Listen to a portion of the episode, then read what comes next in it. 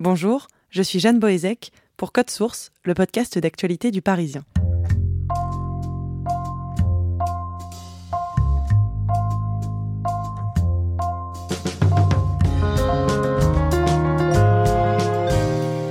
Anne Hidalgo a promis aux Parisiens et aux Parisiennes une ville plus verte et moins polluée. Pour cela, elle met en place des mesures qui deviennent emblématiques, piétonisation des voies sur berge, aménagement des principales places de la capitale, réduction du nombre de voitures. Mais l'année 2018 est pour elle un tournant. Ses dossiers compliqués s'empilent sur son bureau. Après un début de mandat plutôt positif, Anne Hidalgo peine à surmonter les obstacles. C'est ce que Marianne Guéraud, journaliste aux éditions de Paris, nous raconte dans ce deuxième épisode de Code Source consacré à la maire de Paris.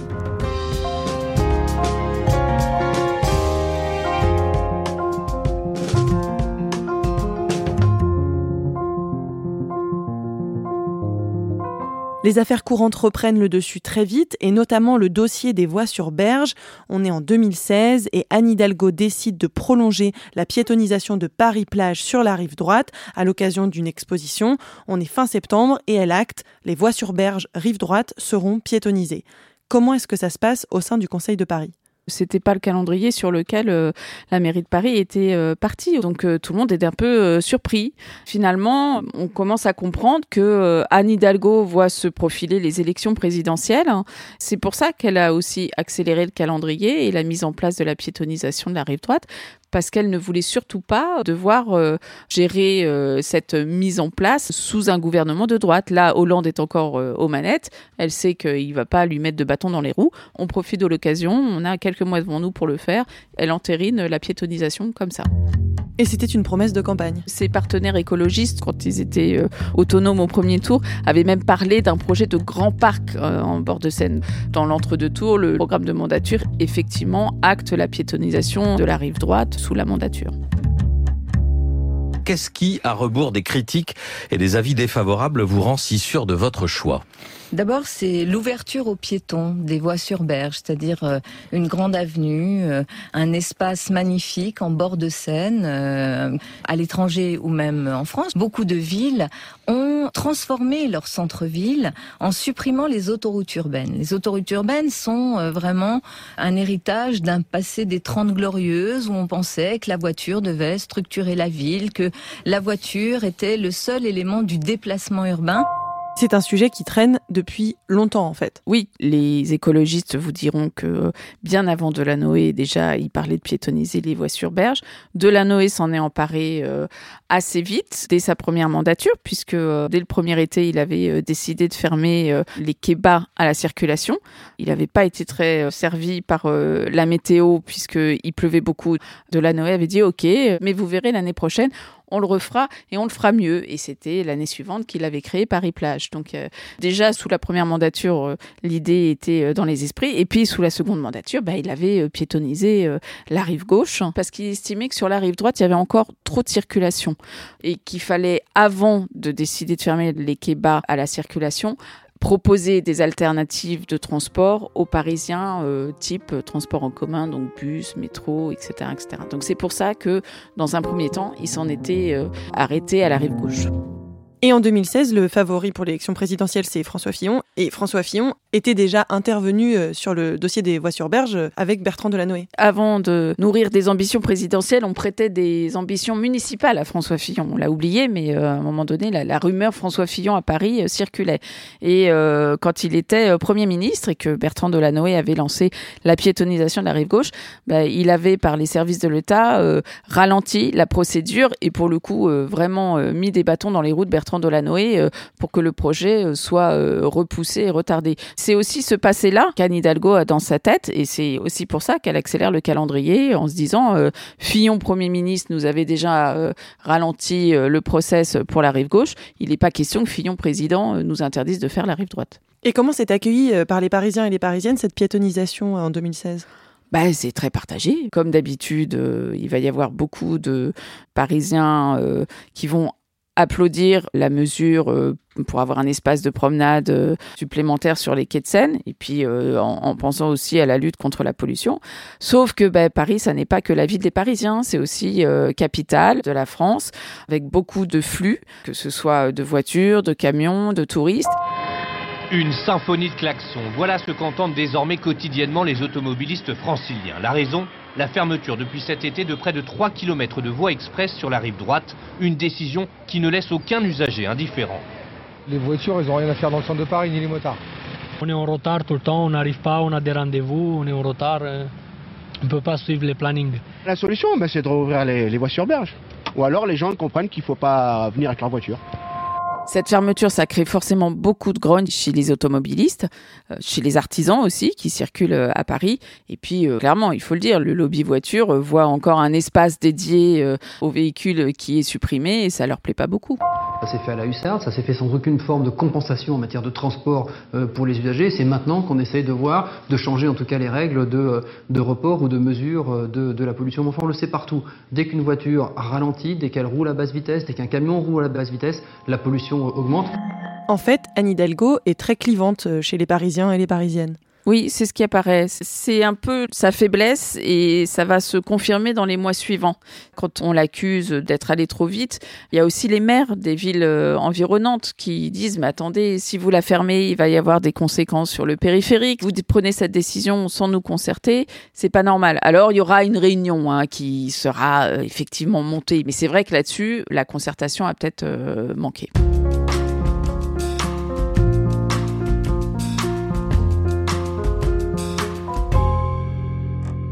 Fin 2017, Paris remporte les JO pour 2024.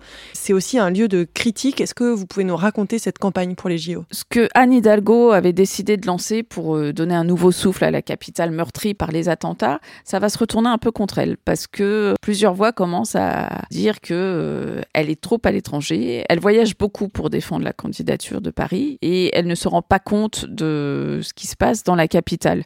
Donc il y a des maires, y compris des, des maires de gauche, qui disent qu'il serait peut-être temps qu'elle soit euh, de retour euh, à l'hôtel de ville.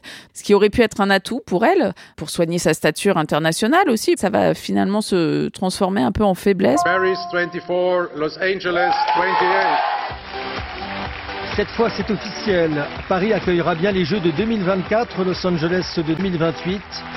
À la tribune, Anne Hidalgo peine à contenir son émotion. Depuis des mois, on le sait que Paris va avoir euh, les JO pour 2024. Sa principale concurrente, Los Angeles, a déjà dit que, ok, elle laissait tomber 2024 pour la session suivante. Et l'Oscar de la meilleure actrice revient à Anne Hidalgo.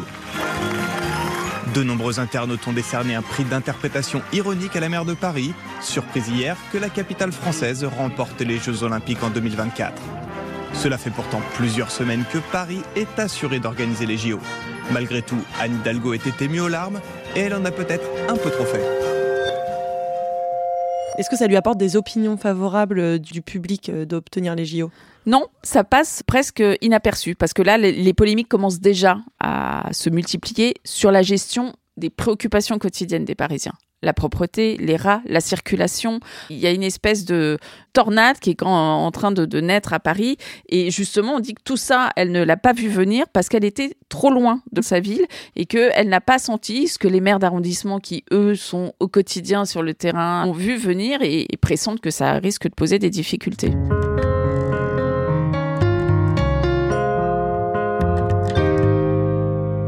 L'année 2018, on pourra dire que ce sera l'annus horribilis pour Anne Hidalgo.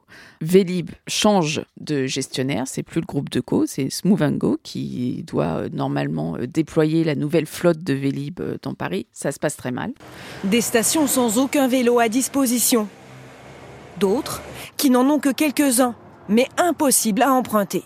Voilà le quotidien des 285 000 abonnés de la métropole du Grand Paris. C'est simple, depuis début janvier, plus, plus de Vélib. Je ne peux pas utiliser parce qu'aucun Vélib, aucun Vélib ne marche. Tout le monde trouve que ça va pas du tout.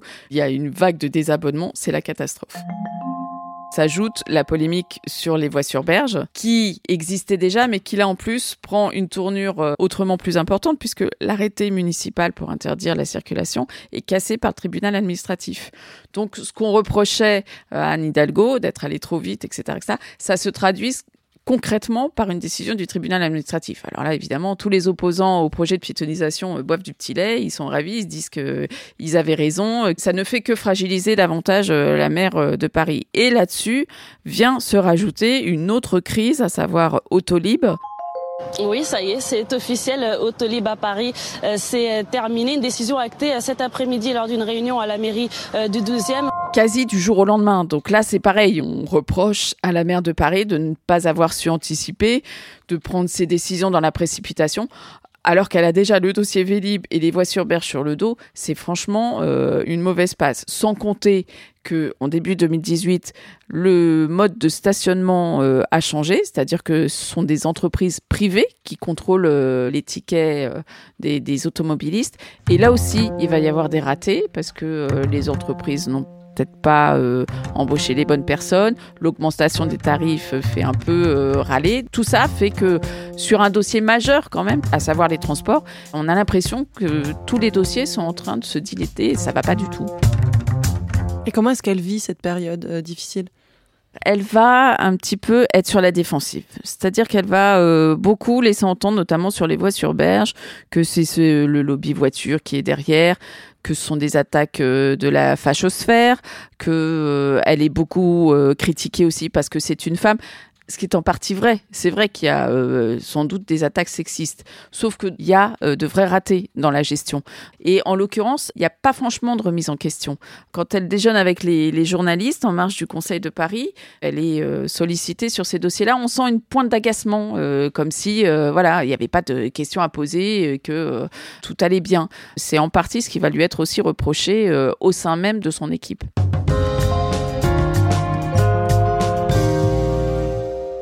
La piétonisation des voies sur berge, la réduction des voitures, l'augmentation des frais de parking à Paris, s'est mise en place aussi pour réduire la pollution. Est-ce que ça marche? Ça marche à moitié, c'est-à-dire qu'une étude d'Air Paris qui va être réalisée sur euh, les conséquences de la fermeture de la rive droite montre que sur les quais bas, ben, naturellement, tout va pour le mieux puisqu'on n'a plus de voitures.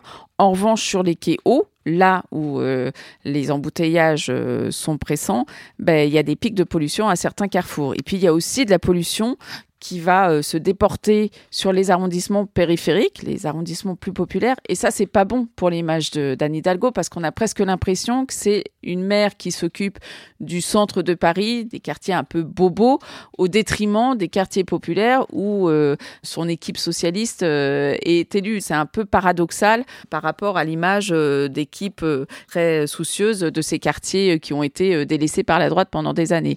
Le bilan est assez mitigé. Anne Hidalgo, elle a un vrai discours sur l'écologie et sur ce qu'il faut faire à Paris. Dès sa première année, elle a annoncé qu'elle voulait débarrasser euh, Paris des voitures diesel. Euh, elle a donc euh, accéléré la marche sur les, voies piétonnes. Elle s'est aussi présentée à la présidence du C40. C'est un groupe de villes qui regroupe toutes les grandes capitales et autres villes du monde qui ont une action tournée vers les mesures nouvelles pour préserver l'environnement. C'est une vraie dimension qu'on n'avait pas forcément perçu au sein euh, de son équipe euh, pendant la campagne, mais qui s'intensifie au cours du mandat. Le pari qu'elle veut est sociétal, festif, vert. Pour ça, elle est prête à tout, y compris à faire preuve d'une grande autorité Comment est-ce que ça se traduit? Quand elle était arrivée à l'hôtel de ville, elle avait sans doute voulu s'installer euh, dans le rôle de maire de Paris en prenant l'exemple inverse de Bertrand Delanoë. Donc elle était beaucoup dans le collégial, dans la disponibilité. Et là, on va presque avoir l'impression qu'il euh, y a une espèce de retournement. Elle est euh, beaucoup plus isolée, beaucoup plus cassante, beaucoup plus autoritaire. Dans les réunions en interne, on dit beaucoup qu'elle supporte pas la critique. Que quand un adjoint va émettre un point de vue différent ou même une réserve sur, euh, sur un choix, elle est tout de suite très cassante. Ça, c'est totalement euh, nouveau pour euh, l'équipe qui ne l'avait pas perçu du tout comme ça. À tel point que, en septembre 2018, Bruno Julliard, son premier adjoint, démissionne. Pourquoi? Bah justement, parce qu'il n'est pas toujours d'accord avec ses décisions et parce qu'il trouve que ça manque de dialogue au sein de l'équipe. Hidalgo euh, aussi, au premier chef, a, a manqué d'humilité et de capacité de, de, remise en question. Les crispations avaient commencé à apparaître depuis plusieurs mois, tant sur le plan politique que sur le plan de la forme. Il a l'impression de, de, de, ne pas avoir d'influence, de ne pas réussir à peser sur les décisions, à, à la faire changer d'avis. Donc il décide tout simplement euh, de quitter ses fonctions, alors que euh, elle était prête euh, à lui donner aussi sans doute la succession euh, quand elle arrêterait son mandat de maire. Euh, ma démission est et, et, et, ce discours de vérité que j'ai choisi, j'espère qu'il sera utile et qu'il permettra euh, un sursaut collectif, mais aussi, vous l'avez compris, personnel de la maire de Paris. C'est un vrai choix et c'est un vrai clash qui arrive mal pour elle parce que euh, après l'été, euh, on a l'impression que Vélib fonctionne un peu mieux. Les voies sur berge, euh, ça se calme un petit peu aussi, la polémique. Donc euh, ce départ fracassant de son premier adjoint, ça tombe assez mal, d'autant qu'elle, elle prévoyait plutôt à la rentrée de parler de son bouquin sur l'écologie. Elle était sans doute sur une autre phase et là, elle est obligée de gérer une autre crise en fait. Qui nomme-t-elle à sa place? Alors elle choisit de nommer Emmanuel Grégoire, qui était déjà adjoint chargé aux finances, donc qui garde cette délégation des finances et prend en plus celle de premier adjoint. Emmanuel Grégoire, en fait, il est apparu pendant la campagne de 2008 et il a rejoint Bertrand Delanoë à cette occasion. Delanoë a très vite vu que c'était un collaborateur précieux, donc il l'a rapatrié dans son propre cabinet et Emmanuel Grégoire va continuer son bonhomme de chemin, puis va l'amener même jusqu'à Matignon, puisqu'il travaillera avec Jean-Marc Ayrault, euh, le Premier ministre de François Hollande. Comment est-ce que ça se passe entre eux, la répartition des rôles? On a l'impression qu'il y a vraiment un binôme qui s'installe entre eux. C'est-à-dire que la crise qui perdurait depuis des mois avec Bruno Julliard est très vite effacée. Et euh, de cette crise-là va peut-être euh, ressortir un bien pour Anne Hidalgo. Parce que Emmanuel Grégoire embrasse vraiment le rôle de premier adjoint et va faire beaucoup de médias. Anne Hidalgo, qui énerve même de façon un peu épidermique beaucoup de Parisiens, on a l'impression que la stratégie a été de la mettre un peu en retrait pour exposer davantage Emmanuel Grégoire. Donc, euh, on l'envoie au feu, euh, il a les mains dans le cambouis, il répond à toutes les polémiques, etc. etc. Et Anne Hidalgo apparaît moins, comme si on voulait essayer de la préserver. Et ça marche bien, d'ailleurs. Ça marche bien aussi au sein de l'équipe euh, d'adjoints, puisque beaucoup ont l'impression qu'un nouveau souffle permet à l'exécutif d'être un peu plus armé pour faire face aux polémiques et reprendre un peu la main sur tous les dossiers. Les élections municipales approchent, nous élirons nos maires en mars 2020. Anne Hidalgo ne s'est pas officiellement déclarée candidate. Elle est dans quelle position en ce début de campagne? Alors en 2018, tout le monde l'a donné battu. Ça a d'ailleurs aiguisé les appétits et on voit que euh, chez LREM, ils se sont un peu poussés du coude pour être candidats. Maintenant, euh, le jeu est beaucoup plus ouvert. D'abord parce que cette stratégie justement de mettre un peu Anne Hidalgo en retrait, elle exaspère moins puisqu'elle prend moins la parole. Euh, donc forcément, elle est, elle est moins exposée. Et puis là, la candidature de Benjamin Griveaux avec le retrait de Cédric Villani laisse entendre que Cédric Villani, qui finalement avait des chances de battre Anne Hidalgo selon les sondages, pourrait aller euh, aux côtés d'un autre candidat. À droite, c'est le vide sidéral. Il y a plein d'élus qui, après la déroute des européennes, ont décidé de quitter les républicains. Et pour l'instant, ben, il y a trois candidatures euh, sur les rangs, mais euh, l'investiture n'interviendra pas avant septembre. Il y a des petits candidats qui sont là, qui tracent leur sillon comme euh, Gaspard Ganzer, l'ancien euh, chargé de com de euh, Hollande et de Bertrand Delanoë, qui a créé un mouvement citoyen, parisienne, parisien. Il y a aussi le député Agir, Pierre-Yves Bournazel, qui se présente comme un candidat hors parti, qui défendent que les intérêts de Paris. Donc ces petits candidats, eux, tracent leur sillon, mais dans les gros partis comme LREM, LR, il n'y a pas encore de candidats franchement installés qui puissent vraiment rivaliser avec Anne Hidalgo. Pour l'instant, les jeux sont assez ouverts. Elle, en tout cas, dans son entourage, on le dit clairement, elle ne sera candidate qu'à la toute fin de l'année. Anne Hidalgo a tranquillement gravi les échelons de la politique à Paris. Est-ce qu'elle a réussi, selon elle, son premier mandat?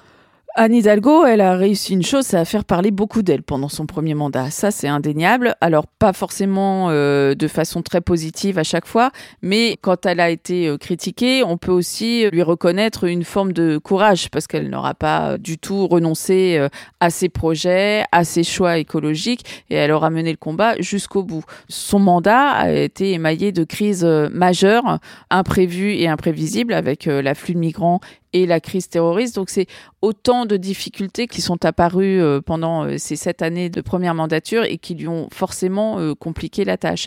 Elle aura quand même réussi à, gérer relativement bien les crises. Maintenant, en termes de gestion, il y a quand même eu des ratés. Son bilan est contrasté.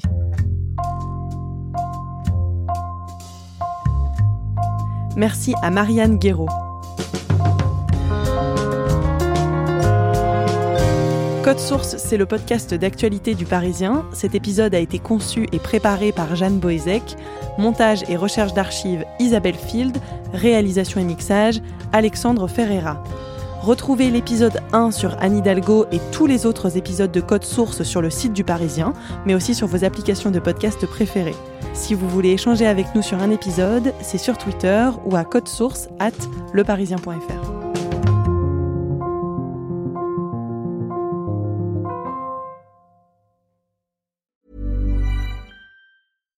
Flexibility is great. That's why there's yoga.